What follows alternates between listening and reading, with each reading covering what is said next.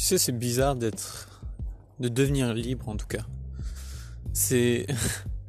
là, ça m'a fait bizarre, c'est pour ça que je te fais cet audio journal là tout de suite. C'est que.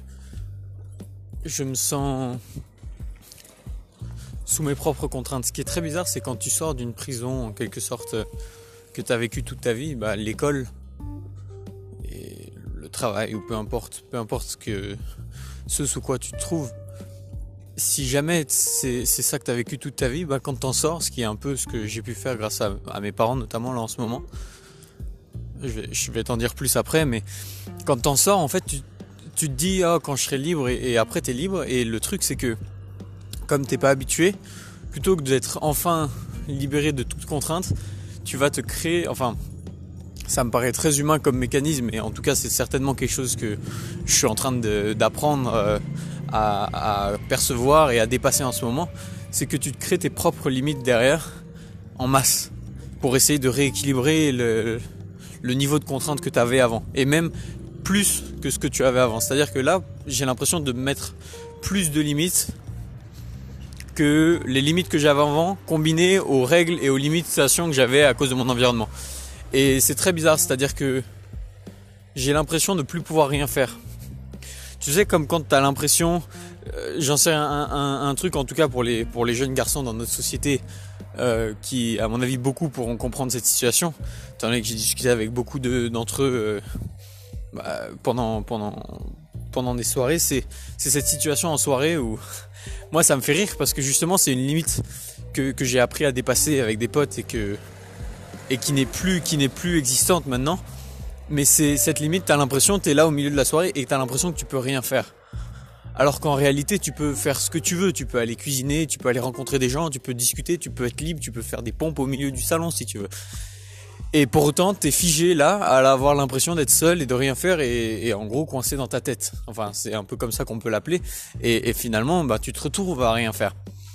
C'est pas dérangeant, mais par contre, c'est un exemple de situation où, on se met des limites. Euh, à soi finalement.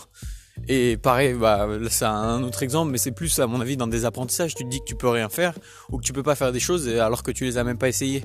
Et, un exemple, c'est l'autre jour là, je voulais faire de la basse. Ah, j'ai déjà raconté ça, je crois, dans le dernier audio journal, mais je voulais faire la basse de euh, d'un morceau de Daft Punk, Voyager. Je me disais, j'ai jamais le niveau, et j'ai essayé, et, après quelques heures, bah, j'y arrive à peu près.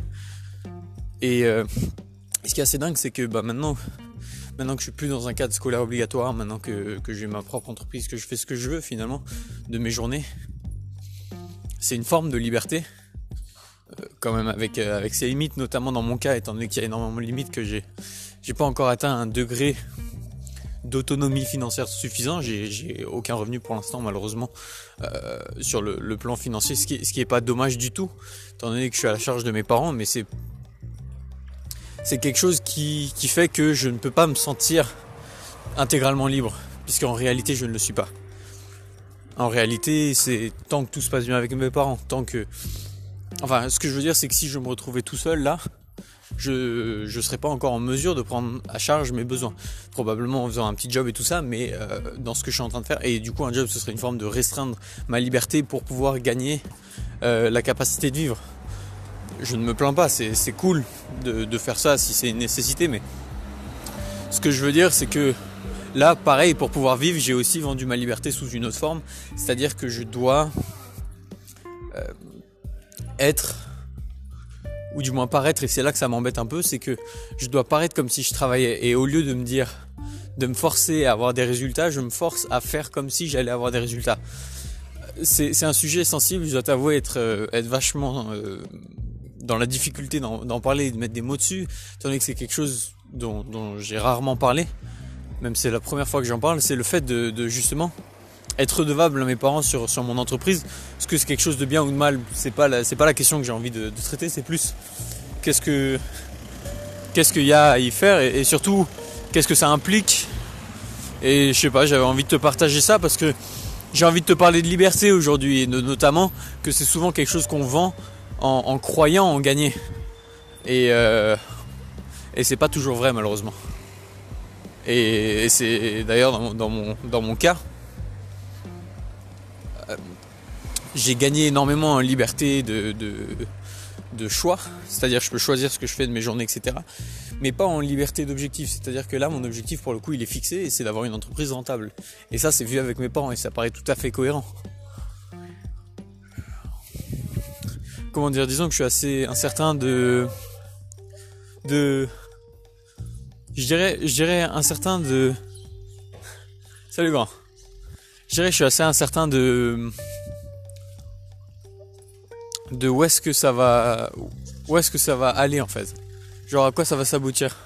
Parce que derrière, il va y avoir il va y avoir genre le, fait que d'un côté euh, il y a des petits il y a des petits qui gueulent Donatien depuis tout à l'heure en m'appelant. Euh. Je m'appelle pas Donatien malheureusement. Ah mais bon. Euh, ouais. Je sais que je me perds un peu, je déteste je déteste avoir des blancs. Enfin, pas des blancs dans le sens euh, où je sais pas quoi dire, c'est des blancs où où j'arrive plus où, j'ai jamais exploré cette manière de penser, j'ai jamais détaillé mes pensées là-dessus et du coup c'est c'est il y, a plusieurs euh, possibilités qui se forment dans ma tête et c'est un moment où où je parle pas. Et c'est quelque chose en évaluation psychologique, notamment c'est pour être publié, je me dis c'est pas ouf, tu sais, ça fait un blanc, ça fait un pause, c'est une pause, c'est moins dynamique. Bien sûr, je pourrais continuer à parler, mais là j'ai vraiment envie de, de réfléchir, de, ce dont j'ai envie de parler. Et puis c'est un sujet que, que j'aborde pas régulièrement, donc je suis pas très familier avec cette histoire de liberté parce que je sais pas, c'est rare que j'en parle, et notamment parce qu'il n'y a pas beaucoup de gens avec qui en parler. La majorité des gens euh, sont encore dans un système où ils ont sacrifié leur liberté pour l'instant au détriment d'y avoir réfléchi. Ils y ont peu réfléchi. Ils sont en mode, c'est là, c'est pour eux, c'est une des seules voies qu'il y a, et, même on, peut, on peut dire qu'il y a une forme dans nos sociétés de...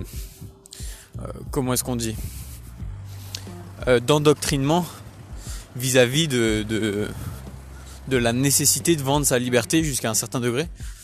Étant donné que euh, le, salariat est la forme la plus courante de, vie finalement. Énormément de gens passent leur temps dans une école et, et au boulot. Ce qui n'est pas une mauvaise chose, mais finalement, il faut qu'ils se rendent compte qu'il n'y a, y a, pas eu une liberté totale de choix.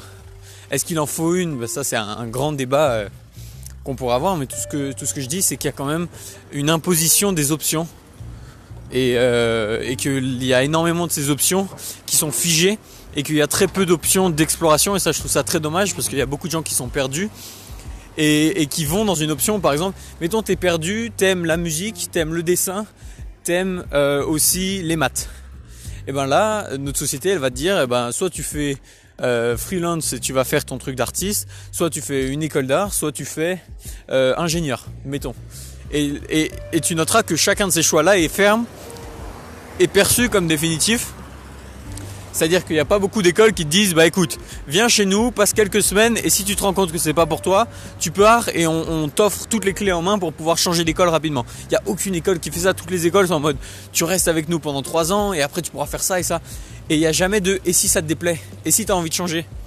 Tu noteras que Parcoursup c'est tous les ans, d'une part, et d'autre part, si tu changes d'études, c'est très très compliqué. J'ai rencontré des gens euh, qui juste pour aller dans une université ont eu énormément de mal avec Parcoursup parce qu'ils avaient euh, changé d'université et Parcoursup les avait mis tout en bas de la liste comme ils, venaient, ils pas bacheliers euh, cette année-là. Et donc notre système est pas du tout fait pour s'adapter et pas du tout fait pour changer de, de carrière. Ça, je trouve ça extrêmement dommage et c'est là que j'entends. Je pense que c'est principalement ça que j'entends dans restriction de liberté qu'on vend et dans, laquelle on est endoctriné pour, la, pour, le coup. Parce qu'on est obligé de vendre une forme de liberté, mais quand c'est par choix, tu peux dire que tu as été libre de vendre ta liberté. Ça, c'est normal, ça, c'est ce que j'appelle une décision. Genre, euh, c'est comme quand tu fais du sport. Tu es libre de faire du sport et quand tu fais du sport, tu vends ton énergie pour le bien futur et c'est un choix.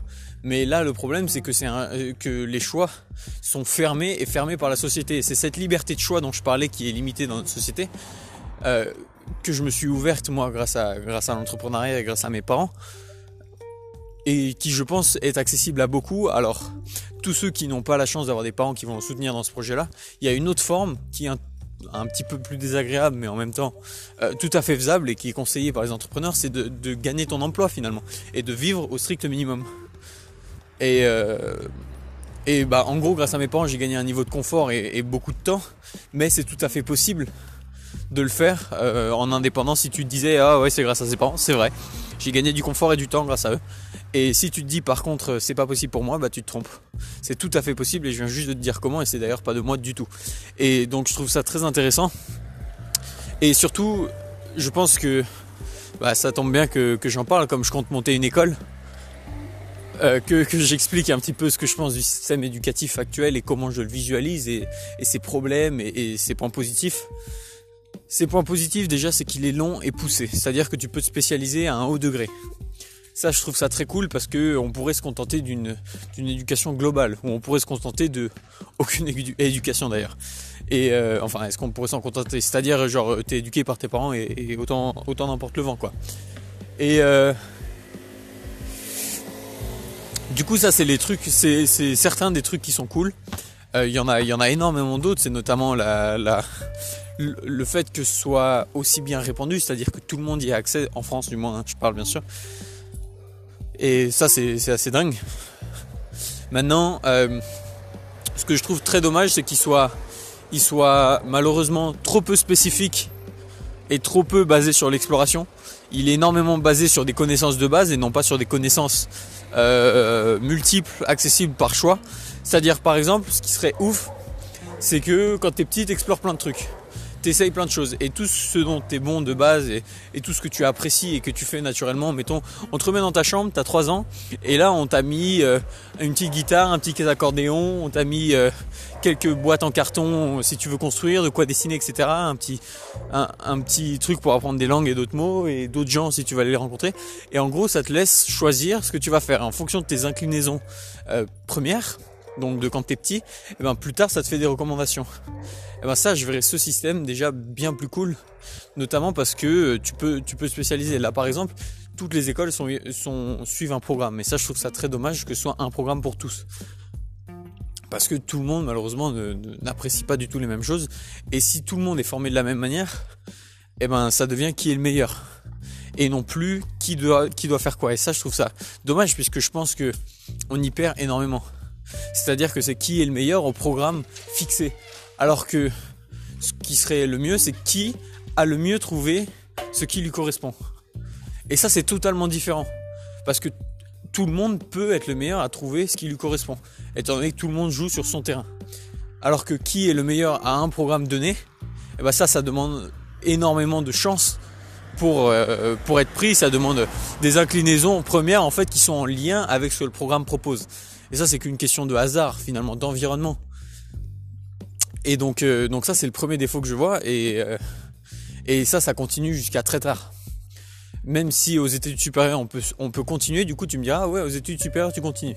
Et ben le deuxième majeur défaut que je vois c'est que c'est souvent des choix sans retour, c'est-à-dire que tu peux pas explorer, il n'y a pas d'exploration qui est qui est qui est euh, prônée, il n'y a pas de de moment où tu essayes des trucs, c'est tu fais ça, point. C'est soit tu sais, soit tu sais pas et tu fais de la merde. Et comme énormément de gens euh, ne, savent pas, ce qui est tout à fait normal, comme il n'y a pas eu de phase d'exploration, eh ben ils font de la merde. Euh, pour le dire simplement, ils se mettent dans des études et à croire avec leurs résultats et avec ce qu'on leur conseille et avec la vie qu'ils croient avoir avec ça, que des suppositions qu'ils n'ont pas testées sur le terrain. Eh ben ils s'engagent dans des études pendant très longtemps pour euh, avoir des métiers qu'ils ne connaissent pas finalement et avoir une vie qui supposait être bien sans l'avoir testé eux-mêmes. Donc euh, ils font que avec ce qu'ils imaginent qu'ils aimeraient, avec ce qu'ils imaginent que ça va être, ça fait beaucoup trop d'hypothèses euh, qui sont pas fondées, surtout que le monde évolue énormément.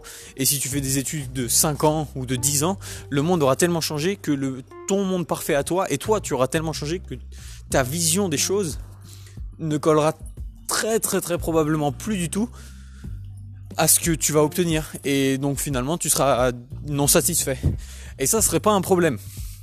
Ce serait pas un problème si tu pouvais changer et retrouver quelque chose, maintenant que tu un peu plus de connaissances, retrouver quelque chose d'autre qui te correspondrait plus.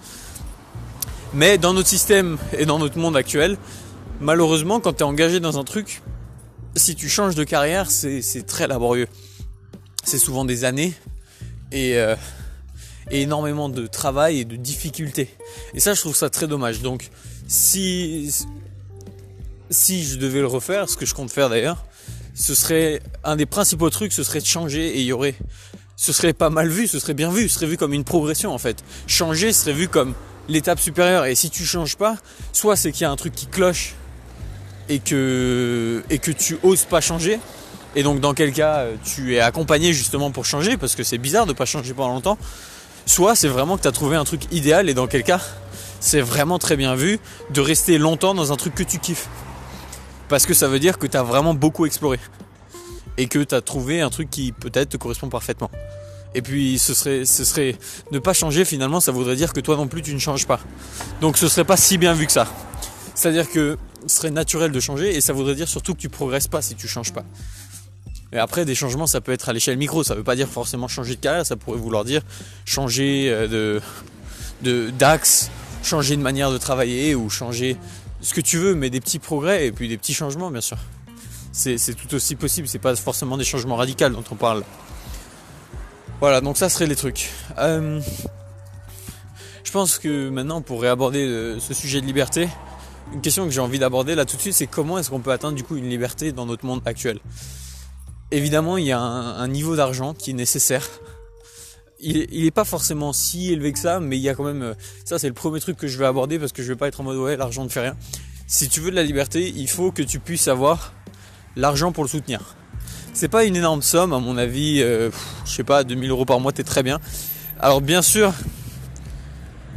tout le matériel que tu vas acquérir va manger ta liberté.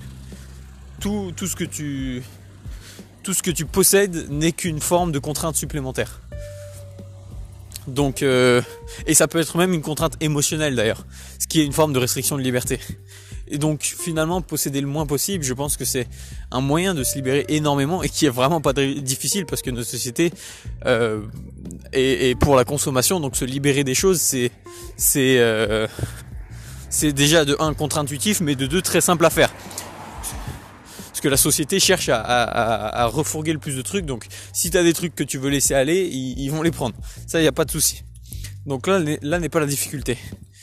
Euh, par contre, c'est une difficulté psychologique, ça c'est clair. Maintenant, ça c'est le premier truc. Et ensuite, deuxièmement, euh, la liberté, ça nécessite une forme de, vision. Genre, si t'as pas, si t'as pas une clarté sur ce que tu veux faire, t'auras jamais la liberté d'y aller puisque tu sauras pas comment y aller. Donc, sans clarté, finalement, pas de liberté. Donc, je dirais, il y a cette base financière. Mais cette base financière, finalement, le, premier élément, c'est acquérir une liberté psychologique et notamment ça, ça se fait au travers de, détachement au monde matériel et à ses, à ses possessions surtout. Parce qu'il n'y a pas besoin d'avoir une voiture, il n'y a pas besoin d'avoir une maison, tu peux très bien louer. Et quand tu as une maison à toi, bah finalement tu dois t'en occuper. Alors que si tu loues, à tout moment tu peux rompre le contrat et partir ailleurs, partir dans un autre pays par exemple. Alors que si tu, possèdes le truc, ben c'est c'est un investissement et puis il y a un biais psychologique qui fait que ce dans quoi t'es t'es toutes les options que tu t'es ouvertes, t'as envie de les garder ouvertes. C'est comme l'autre jour là, mon père il avait acheté des pizzas hier soir et on l'a appelé pour lui demander si on pouvait sortir avec des gens avec ma petite soeur après le après le craft. Il nous a dit non, j'ai déjà commandé les pizzas. Et tu vas me dire, ok Lucas, il y, a quel lien avec l'attachement matériel? Et eh ben c'est que là, il avait déjà acheté les pizzas et donc il s'est dit, quitte à avoir acheté les pizzas, je les oblige à venir. D'ailleurs, on en a parlé ce matin, il m'a dit ouais, c'est vrai, c'est ça. Et, euh, euh, j'étais parce qu'après il a essayé de nous rappeler pour euh, il y a les pompiers. Il a essayé de nous rappeler pour nous dire non, c'est bon, vous pouvez y aller parce qu'il s'était rendu compte du truc. Mais bon, c'était trop tard. Mais tout ça pour dire que il avait ayant ayant déjà payé ça, il s'est dit eh ben autant l'utiliser. Et, et c'est un biais psychologique que tu as aussi étant donné que tu es humain à moins que tu aies travaillé volontairement dessus. Et donc si tu achètes une maison ou tu achètes une possession, tu vas vouloir l'utiliser pour justifier le fait que tu l'as acheté. Et c'est tout à fait naturel et tout à fait normal, tu me diras. Et donc la solution à ça, c'est de ne rien posséder. Ou de posséder le moins possible. Juste posséder le minimum vital. Genre euh, dans nos sociétés, je dirais c'est euh, de quoi je sais même pas si, si en fait je pense que je suis biaisé mais je pense que je dirais un ordinateur et un téléphone je pense qu'une fois que tu as ça, tu es, très libre et je pense que ça va évoluer et que bientôt tu n'auras plus besoin de ça. Bien sûr, il y a plein de trucs qui sont sympas à avoir, mais c'est bien mieux de les louer ou d'y avoir accès différemment. Ou alors si tu les achètes, d'être dans une telle abondance financière que, que tu n'es pas attaché à ça. Que c'est comme, euh, j'en sais rien, si tu achetais, euh, si un, un porte-clés. C'est pas grave si tu le perds, c'est pas grave, c'est, c'est rien, c'est un petit truc comme ça, et puis ça va pas te priver de ta liberté, tu vas pas te sentir obligé de l'utiliser. Mais si c'est des gros investissements, ben ce sera malheureusement, je pense, problématique, notamment pour ta liberté. Voilà, donc le premier truc, je me suis tellement étalé là-dessus. Le premier truc, c'est les biens matériels. Le deuxième truc, c'est de savoir où tu vas, parce que sans clarté, pas liberté, malheureusement. Pourquoi? Alors, on va, on va, on va détailler pendant deux secondes pourquoi. Tout simplement parce que si tu sais pas où tu vas, tu erres, et quand tu erres, tu vas être attiré et récupéré par les gens qui ne errent pas et qui savent où ils vont. C'est-à-dire que finalement, si tu erres, tu vas être euh, influençable au point de d'être guidé quelque part. Et quand tu es guidé quelque part, par définition, c'est pas pas un choix libre. Alors tu me diras, c'est pas forcément une mauvaise chose non plus, je dis pas ça, mais pour le coup, c'est pas c'est pas quelque chose de libre. Et quand tu sais où tu vas, au moins tu as la liberté d'avancer ou de ou de pas avancer et de faire ce que tu veux finalement c'est un point un peu plus subtil parce que je me rends compte que c'est pas, enfin qu'il y a probablement des contre-exemples et des situations où c'est difficile de définir qu'est-ce que ça veut dire avoir une vision et surtout c'est un truc un peu, un peu vague, un peu wou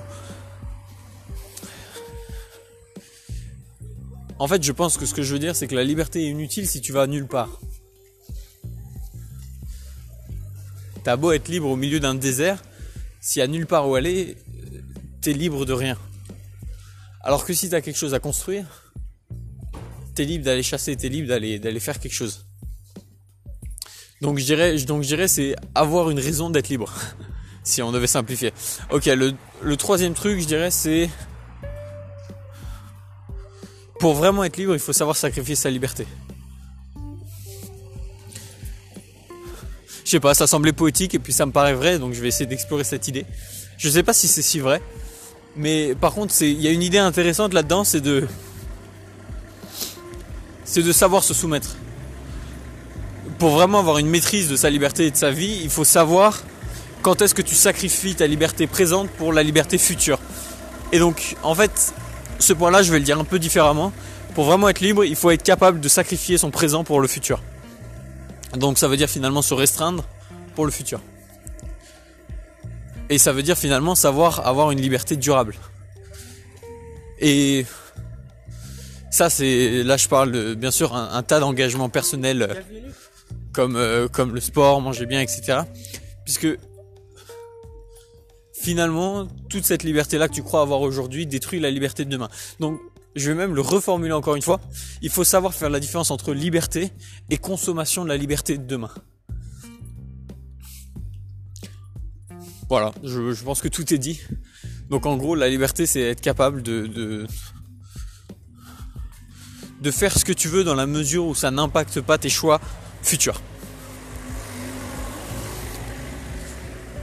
Ou, la, ou, la, ou, ta, ou ton nombre d'options futures. Voilà, est-ce qu'il y a d'autres trucs? Je sais pas. Et du coup, là, je reviens à la question est-ce que je suis libre? Bah, Détaché du matériel, je pense que je suis solide.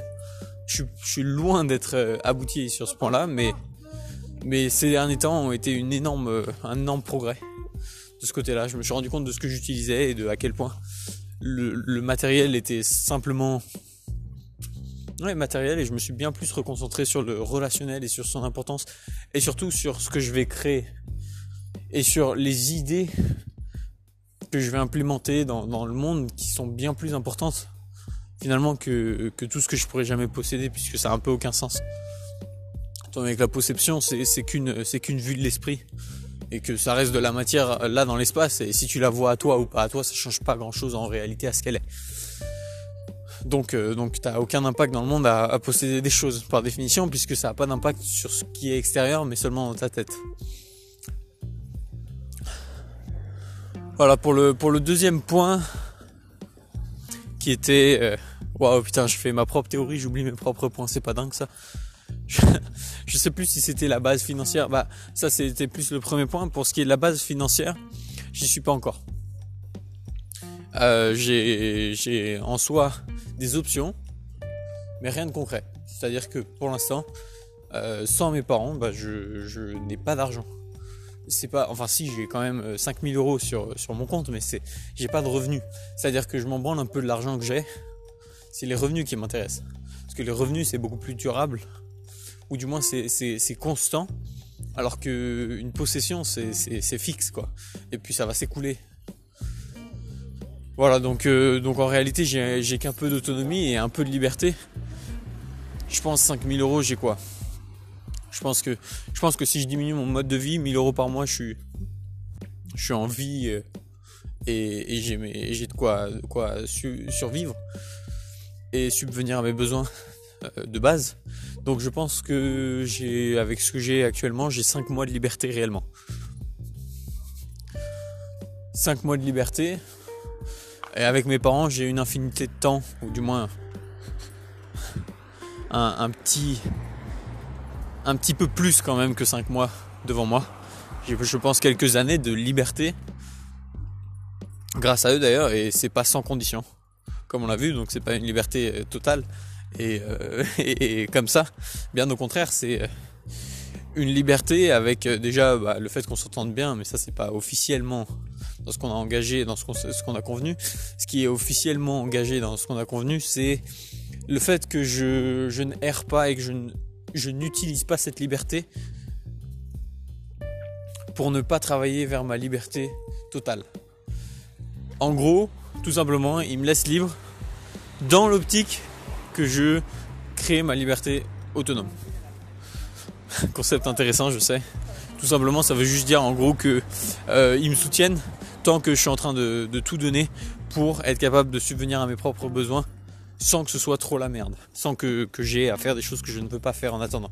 Ce qui est très sympathique et ce qui est ce que des parents pourraient souhaiter pour leurs enfants et ce que je suis reconnaissant qu'ils souhaitent pour moi d'ailleurs. Voilà. Bon, j'ai beaucoup parlé de liberté, plaisant, n'est-ce pas? Maintenant pour euh, les grands malades qui écoutent jusque-là. Déjà je me pose la question pourquoi est-ce que tu écoutes ça jusque-là? Parce que bon, je sais même pas si c'est sympa de m'écouter parler, mais. mais ça me fait beaucoup rire.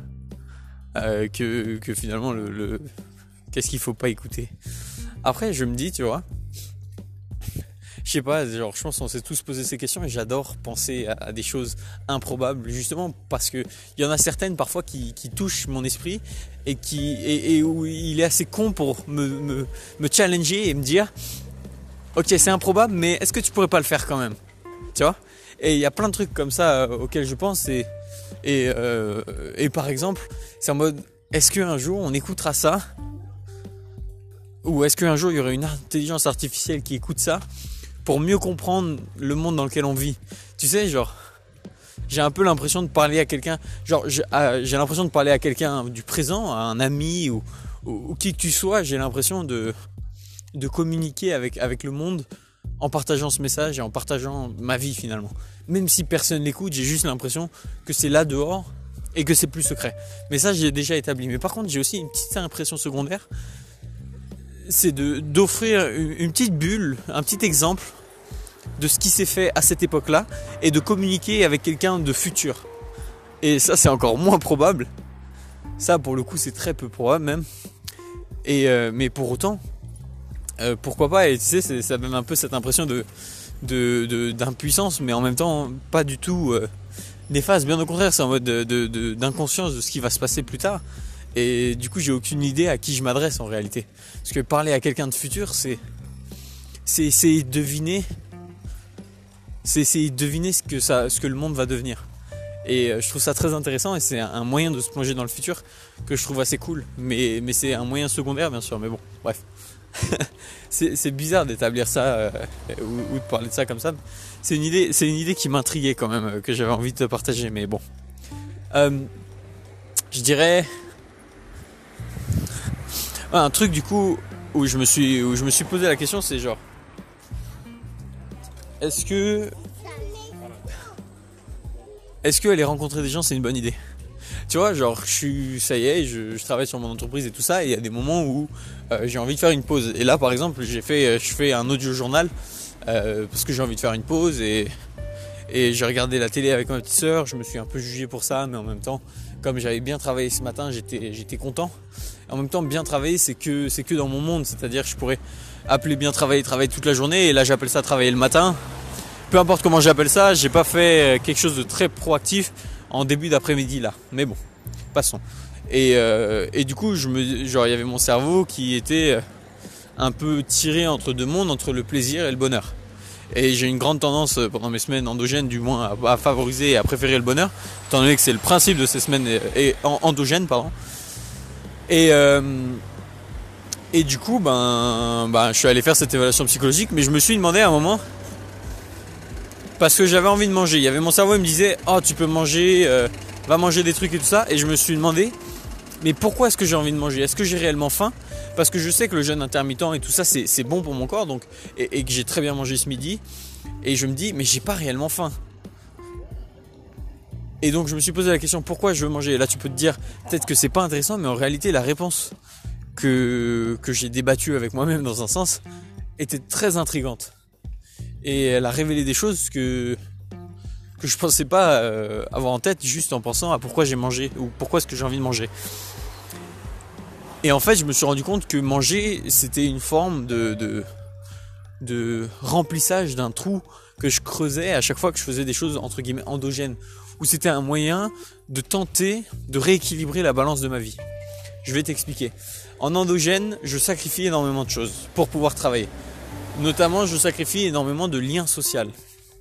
Je ne vois très peu de gens, notamment euh, depuis que je suis plus à l'école ou dans un cadre scolaire. Euh, même si je suis inscrit à l'université, j'y vais pas, sauf pendant mes semaines exogènes.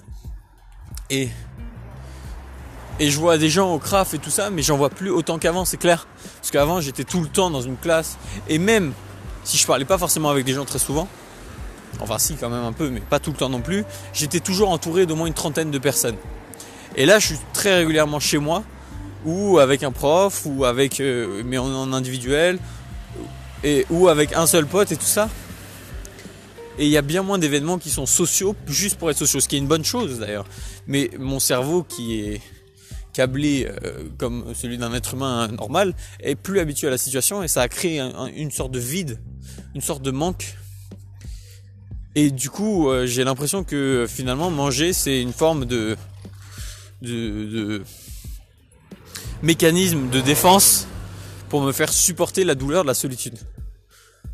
Et ce qui est bizarre, c'est que c'est une solitude qui n'est pas extraite de grand chose. C'est juste une solitude extraite d'habitudes qui se sont arrêtées. Et, euh,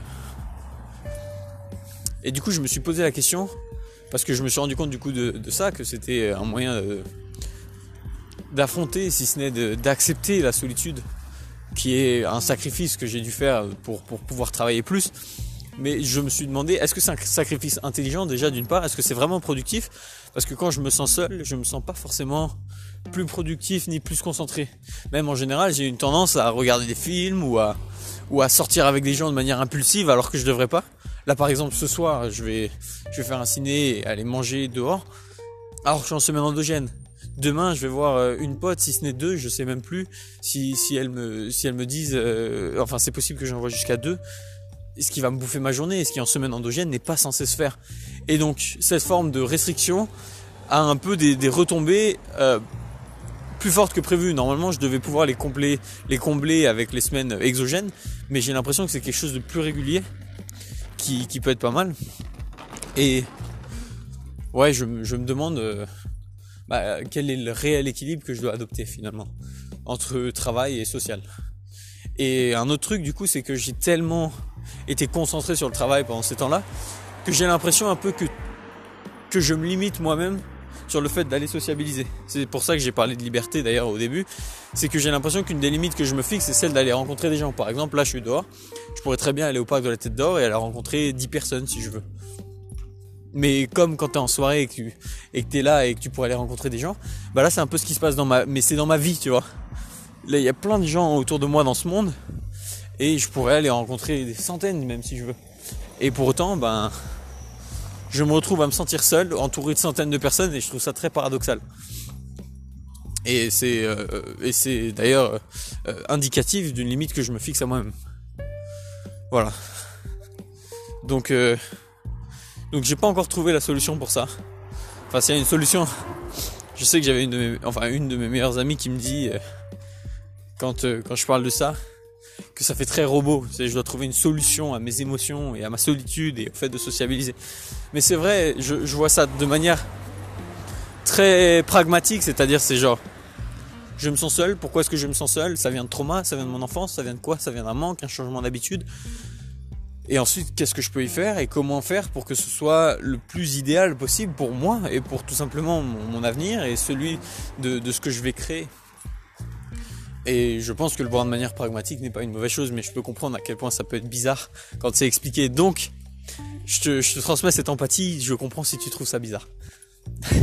c'est une petite parenthèse que, je voulais faire parce que je sais que tout le monde ne, pense pas forcément à ces choses sociales et relationnelles de manière euh, réfléchie. Et, moi non plus d'ailleurs, mais souvent, euh, plus souvent du moins que, la majorité des gens, étant donné que j'ai, énormément réfléchi à ça. C'est un sujet qui m'intrigue énormément. Voilà, et, donc, euh, donc j'y réfléchis et je le vois de manière un peu plus robotique peut-être. Mais bon, en tout cas, maintenant j'ai appris à, ramener une certaine fluidité et un goût de l'aventure et du nouveau et du spontané qui fait que c'est pas du tout mécanique, mais bon, voilà. Ce qui est drôle, c'est que je peux aussi décomposer de manière, manière réfléchie pour euh, comment le spontané fonctionne. Donc ça ferait d'autant plus euh, réfléchi et bizarre. Mais bon, bref. Passons. Je sais pas si c'était très clair. Tu sais, je me dis parfois c'est pas, c'est pas très, très clair. Mais bon. Euh... Ouais. Peut-être que... Euh... Tu sais, c'est toujours bizarre, notamment de parler de solitude, parce que c'est quelque chose que je sais jamais vraiment euh, quantifier. Je peux pas dire est-ce que là je me sens seul ou est-ce que j'ai besoin de plus travailler, est-ce que je suis juste distrait, pas diverti ou réellement seul. Et j'ai l'impression que la solution n'est pas d'aller voir des gens. Je, je suis, j'ai rien contre essayer ça, mais pour avoir déjà été de nombreuses fois entouré de, beaucoup plus de personnes que, ce qui pourrait paraître normal, ben, ça m'a jamais fait me sentir complet de manière durable. Et donc je recherche des solutions alternatives qui sont plus euh, simples. Parce que s'entourer de plein de personnes, c'est pas quelque chose qui est simple à contrôler, même quasiment impossible. Et, donc c'est vraiment laisser au hasard son bonheur. Alors que si je peux par exemple euh, retrouver ce, sentiment de, complétude et de direction au travers de mon travail, par exemple, au, travail de, au travers de ce que je crée, eh ben ça pourrait être quelque chose de bien plus simple et bien plus durable et que je pourrais reproduire. C'est ça qui m'intéresse finalement, c'est de pouvoir bien plus euh, prendre la main sur euh, bah, mon bonheur tout simplement. Je pense qu'un autre truc que, j'ai eu envie d'essayer et que notre société euh, prône énormément, c'est le fait de trouver la personne parfaite avec qui passer sa vie. Et ça, je suis pas sûr non plus que ça fonctionne. Parce que d'une part, je suis pas sûr que la personne parfaite existe réellement. Et d'autre part, je suis pas sûr qu'on puisse réellement être satisfait de la personne parfaite tant qu'on n'est pas déjà en train de se sentir complet soi-même. Donc, donc c'est un peu paradoxal, je trouve. Parce que ce qui est très paradoxal, c'est que les gens qui disent trouver, avoir trouvé la personne parfaite sont parfaitement complets. Mais est-ce que c'est parce qu'ils se sentent parfaitement complets qu'ils trouvent que la personne qui est avec eux est parfaite Ou est-ce que c'est parce que la personne qui est parfaite Ou est-ce que c'est parce que la personne est parfaite qu'ils se sentent complets? Tu vois ce que je veux dire? C'est, ça, ne détermine pas la cause. Même je pense que c'est d'ailleurs parce qu'ils se sentent si à l'aise que ben ils, se permettent de ne plus juger eux-mêmes d'ailleurs. Et, par là, ils ne jugent plus leur, partenaire qui, dont ils perçoivent les, qualités et qui l'aperçoivent aussi comme une personne humaine et donc avec ses défauts et ils l'aperçoivent comme un tout sans forcément la juger de mieux ou moins bien que d'autres et donc comme parfaite. Parce que quelque chose qui n'est pas comparé est parfait en soi dans l'absolu. Parce que la forme, une, une forme pure n'est pas une forme pure de quelque chose n'est pas n'est pas n'est pas mauvaise, bien au contraire, elle peut que être vue comme, comme bien par quelqu'un qui se sent bien. Voilà, donc, euh, donc du coup je me pose la question de est-ce que c'est une solution de trouver, une copine ou quelque chose comme ça que je ne pense pas fonctionnel, tout simplement. Et parce que je pense que la solution préalable c'est de, c'est comme des énormes quantités d'argent ou d'amour, je pense pas que c'est possible d'en profiter réellement et que ça changera l'état émotionnel qu'on a. Tant qu'on n'est pas déjà bien. C'est-à-dire que comment tu te sens là maintenant, c'est probablement exactement comme ça que tu te sentirais avec tout ce que tu veux dans le monde. Et que ça, ça changera pas. Et donc, ce que j'essaye de changer, c'est non pas ce que j'ai, mais comment je me sens. Et c'est pour ça que je me pose ce genre de questions. Et du coup, c'est pour ça que je me demande qu'est-ce qu'il faut que je fasse pour, pour profiter de ce sentiment de liberté et de et d'atteindre ce sentiment de bonheur de manière répétée. Et, euh, et j'ai des parties de réponse à ça. Euh, notamment, c'est de. Bah, c'est très rattaché à ce sentiment de, savoir ce qu'on fait et de, et sentir libre, justement. Et donc, ça, c'est une question bah, d'expérimenter, d'avoir plusieurs options qu'on peut ouvrir à tout moment. une autre partie que je trouvais très intéressante, c'est un choix, tout simplement. C'est de vouloir amener la joie, c'est de vouloir être bien et de consciemment se dire je suis une personne heureuse ou du moins je suis une personne qui apporte la joie aux autres. Et ça, c'est très difficile, notamment quand on se sent pas bien, parce que c'est très difficile de penser à des, choses comme ça quand on se sent pas bien. Mais si tu as des petits rappels ou des trucs comme ça, eh ben c'est très simple de, faire des cadeaux aux gens, d'être une personne qui surprend agréablement. Et, et ça, c'est très simple à faire et c'est très agréable. Et celui qui reçoit le plus dans un échange, c'est celui qui donne, c'est pas celui qui reçoit. Et euh, je, trouve ça, je trouve ça très vrai et, je pense que c'est une des meilleures solutions. Et c'est une mentalité à adopter qui, je trouve, euh, a beaucoup plus de potentiel que tout l'argent ou tout l'amour du monde extérieur. Voilà, maintenant, maintenant je pense que souvent j'ai recherché, euh, enfin j'ai conçu et conceptualisé la solitude comme un problème qui peut se résoudre avec euh, de la, de la compassion ou de l'empathie. Tout simplement, en gros, c'est je me sens seul parce que je suis incompris. Que, qui se passe dans ma tête.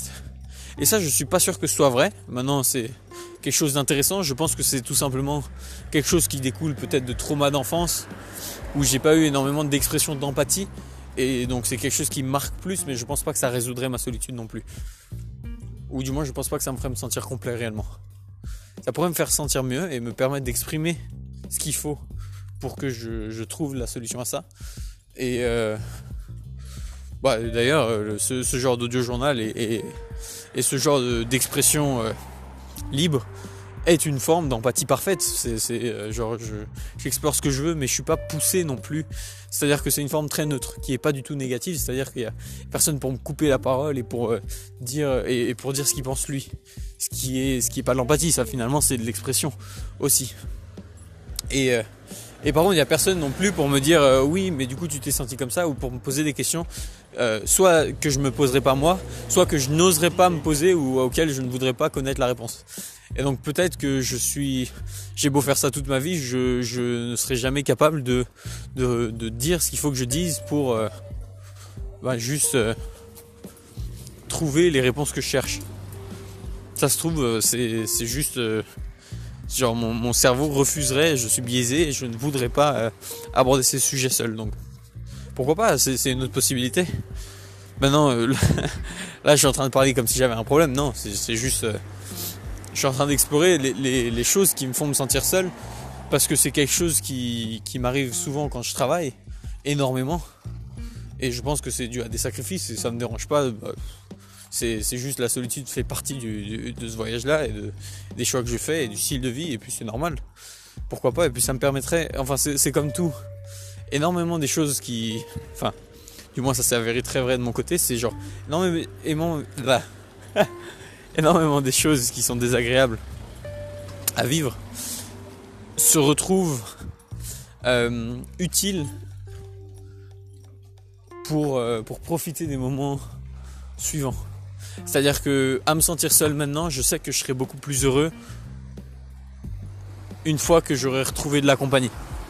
Une compagnie profonde et empathique et partagée et cohérente.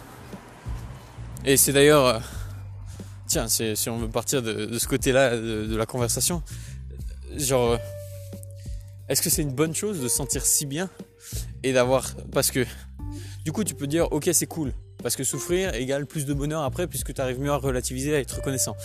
Et moi, j'ai une petite théorie là-dessus qui est qui s'arrête pas là en fait. Parce que pour avoir vécu ça, je pense, euh, très fortement et surtout pour y avoir réfléchi parce que j'étais conscient de ce mécanisme quand je l'ai vécu. Je vais expliquer tout de suite.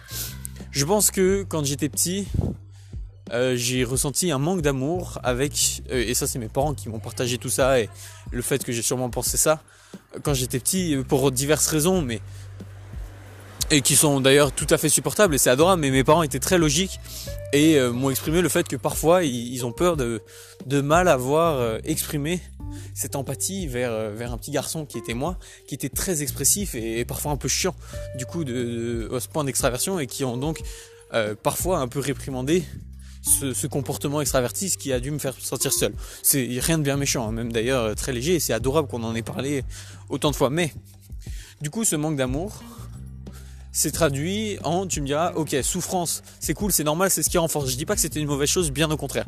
Mais c'est pour te, partager une théorie intéressante quand même.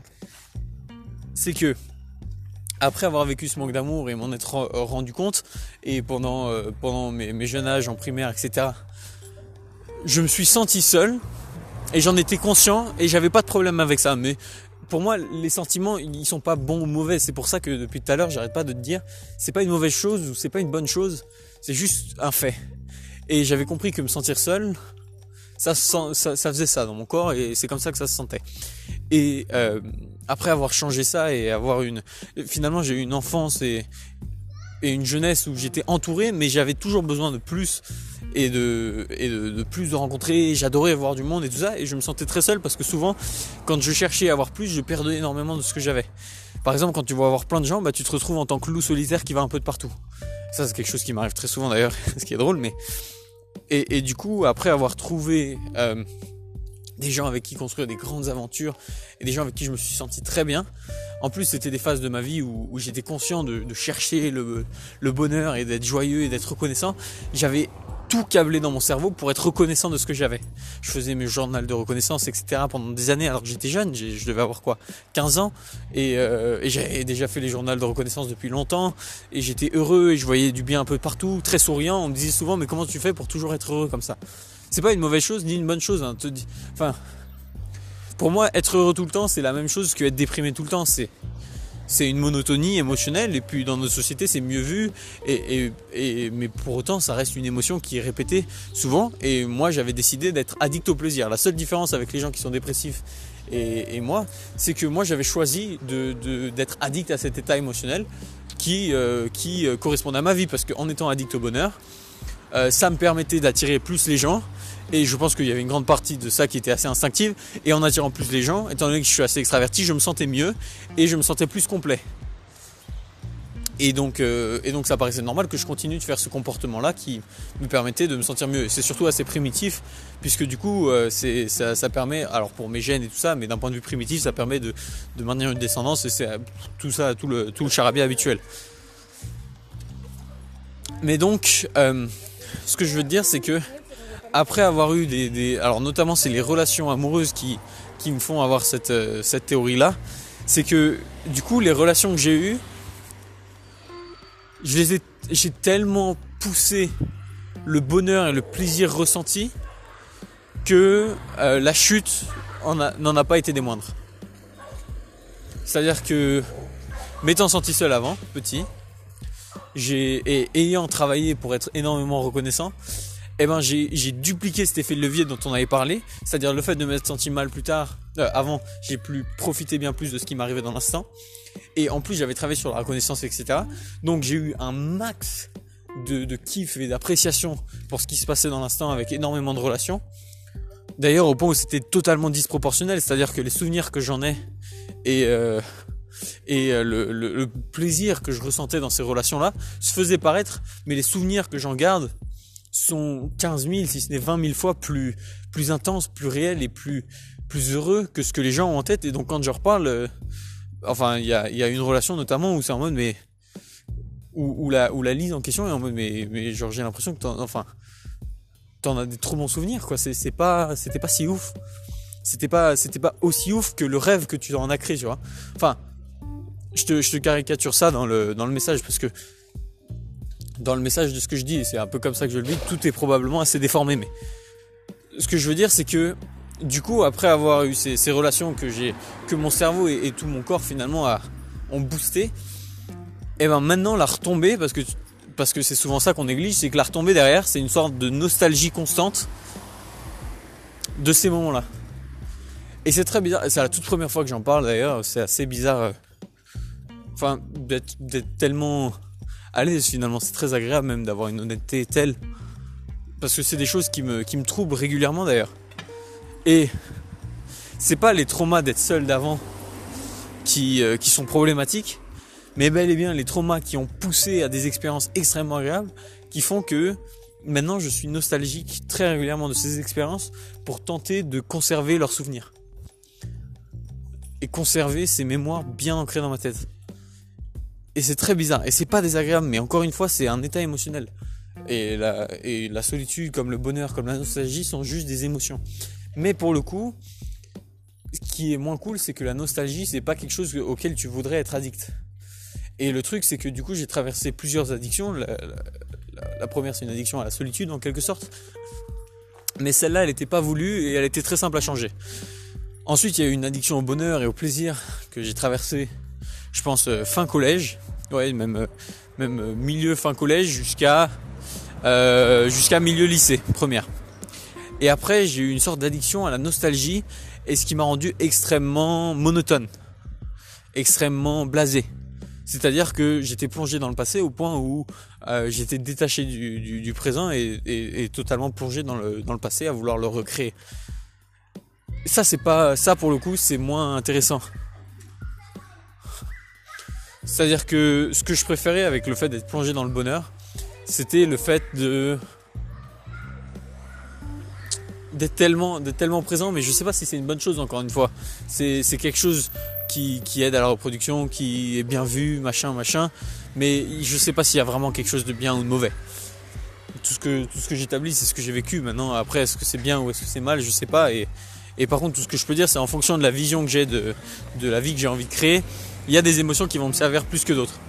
Et donc j'ai passé une phase de nostalgie, en terminale notamment, euh, qui n'était pas mauvaise. J'avais toujours cette addiction au bonheur et, et à profiter des moments, mais c'était plus rare et, et tout me paraissait un peu plus fade. Et je pense que maintenant j'ai transitionné parce que du coup ça m'a amené dans une et ça m'a ramené un petit peu à ce sentiment de solitude et à ce sentiment de détachement. Et là c'était une solitude différente, c'était l'impression justement d'être incompris, d'être seul et de jamais pouvoir réatteindre euh, ces niveaux de bonheur là. Et je pense que c'est, ça se trouve, ça se trouve, je sais pas si t'es, enfin si, si jamais t'écoutes encore, mais si jamais t'écoutes encore, je sais pas si tu connais grand chose en psychologie ou sur l'addiction, et je sais pas, ça se trouve, ça suit un schéma tout à fait normal de, de l'addiction, très comparable. Et euh, mais en gros, après, je suis retourné un peu dans une phase de solitude. Du coup, après post-nostalgie. Alors, pour le coup, il y, a toujours des traces de tout ce dont je t'ai parlé, tu sais. C'est pas comme si ça s'était arrêté. C'était des phases euh, uniques. Genre, il y a toujours un peu de de, ces phases qui, restent, tu sais. Genre cette. Euh, après. Il y, a beaucoup de choses. C'est genre. Par exemple, il y a, énormément de ce bonheur qui reste encore et, ça ressort notamment dans des, contextes sociaux où je me sens très libre et, très vibrant en quelque sorte. Cette nostalgie refrappe beaucoup plus maintenant quand je suis seul.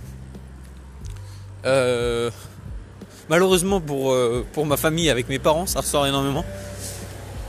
Presque comme une forme de colère, comme si je leur en voulais.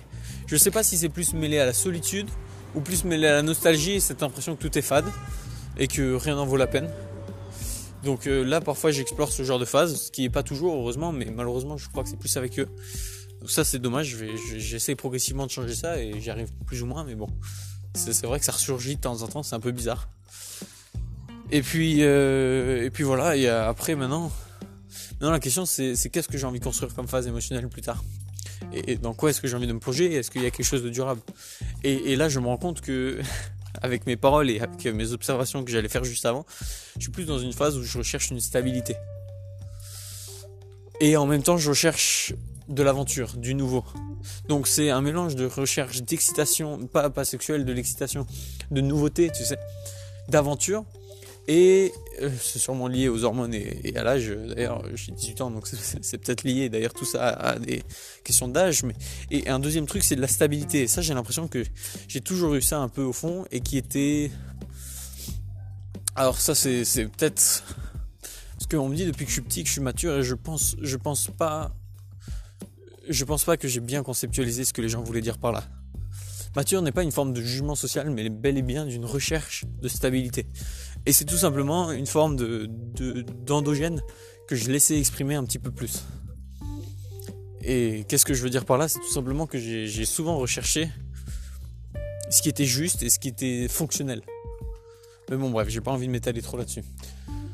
Voilà. c'est rare que des telles euh, explorations de comment je me sens. Ça se trouve, j'ai dit, j'ai dit, enfin, je sais pas si tout ce que je dis était juste, correct surtout, parce que ça se trouve il y a des mal dits, mais euh, voilà. Après, ça me fait plaisir d'explorer comment je me sens. à ce, à ce niveau-là. Je sais pas, c'est toujours quelque chose d'assez sensible. Et je me demande si c'est utile. Déjà d'écouter ça, je sais pas si c'est utile, mais bon, au moins c'est totalement transparent. Que ça, c'est un jour. Ce qui serait très drôle, c'est quelqu'un qui qui me connaît pas écoute. C'est genre. Euh, à mon avis, c'est bizarre de, connaître quelqu'un à ce niveau-là sans, sans l'avoir rencontré. Je pense que c'est perturbant. Si jamais tu me connais pas et que t'écoutes ça, euh, déjà viens me rencontrer parce que c'est bizarre. C'est bizarre d'écouter ce genre de choses sans connaître la personne, mais, mais si tu veux le faire, pourquoi pas. Et deuxièmement, je pense que ça fera bizarre un jour qu'on se croise, de sais. T'imagines, tu suis quelqu'un, bah, après dans notre monde c'est quelque chose de plus en plus possible, mais genre tu suis quelqu'un, il te raconte tout, mais il te connaît pas. C'est un peu comme, euh, serait la même sensation un peu que de que d'avoir ton meilleur pote qui devient amnésique et qui oublie tout. Tu sais, genre tu sais tout sur lui et t'as l'impression d'avoir vécu tous ces trucs, mais lui il, te connaît de, rien. D'ailleurs ça me fait penser à la série Final Space où, où ça arrive à Avocado. Mais bon bref. Et euh, je sais pas, je trouverais ça, je trouverais ça un peu perturbant même. Mais bon, voilà. J'ai l'impression de vouloir parler. C'est ouf, hein, comme en tant qu'humain, on n'a qu'une envie, c'est de parler. Je sais pas si c'est de mon ego que j'ai envie de parler ou si c'est plus mon, mon envie de procrastiner, de rien faire d'autre et de pas retourner travailler qui me donne envie de parler, ou si c'est tout simplement euh, purement par, euh, par extraversion et par envie de, partager que je fais ça. Je pense que c'est un bon petit mélange des trois. De mon ego qui aime bien avoir l'idée que des gens euh, soient au courant de ma vie. Waouh, ma vie est si importante. Pas vraiment, malheureusement. Et de toute façon, peu importe. Enfin, ma vie est une parmi 7 milliards et c'est dur à concevoir, mais, mais c'est comme ça. Puis bientôt, je pense que ça va changer. Et deuxièmement, euh, je pense que je pense que l'aspect, pas avoir envie de travailler, effectivement, c'est très probable, vu ce que j'ai dit tout à l'heure, sur le fait de fuir mes responsabilités légèrement, bien sûr. Je suis quand même assez discipliné dans ma vie, hein. faut pas, faut pas, faut pas rêver. Genre, je fais ce que j'ai à faire, mais bon, quand j'ai fait ce que j'ai à faire, en général, c'est difficile de se pousser une étape plus loin, et c'est difficile de se pousser deux, voire trois étapes plus loin. Là, je me suis déjà poussé aujourd'hui, et c'est difficile de se pousser plus, tu sais. Mais je vais le, je vais le faire et c'est justement d'ailleurs à ça que servent ces, petits points d'ancrage dans ma journée de, journal par exemple. C'est des moments où je me restaure assez pour me pousser encore plus. Et euh, c'est le, le principe d'ailleurs c'est le but. Parce que là je me suis dit qu'est-ce qu'il faut que je fasse pour reprendre, pour reprendre mes ailes pour reprendre mon élan et les audio journaux sont des très très bons des très très bonnes solutions il y en a d'autres, voir du monde ou regarder des vidéos de motivation, je trouve ça très inspirant ou écouter des podcasts, ça marche très bien. Voilà. D'ailleurs, j'ai créé mon podcast de business. Là, je suis content. J'arrive à faire des épisodes. C'est un peu difficile pour moi parce que ça, demande de l'énergie de les créer. Ça me prend environ 45 minutes de, créer un épisode. Et, voilà. Et puis euh, ça se passe, ça se passe bien. Mais euh, mais ouais. C'est rare que je maintienne des projets pendant aussi longtemps que ça marche bien. Mais euh, mais parfois ça le fait. Salut Mohamed. Ça va bien, merci. Je ferai ça. Euh, voilà. Donc, euh, ouais. Je me rends compte que ça fait une heure que je parle. eh bah écoute, là je vais rentrer et je vais retourner travailler. J'espère que tu vas passer une bonne journée. Et voilà, au plaisir de t'avoir partagé tout ça.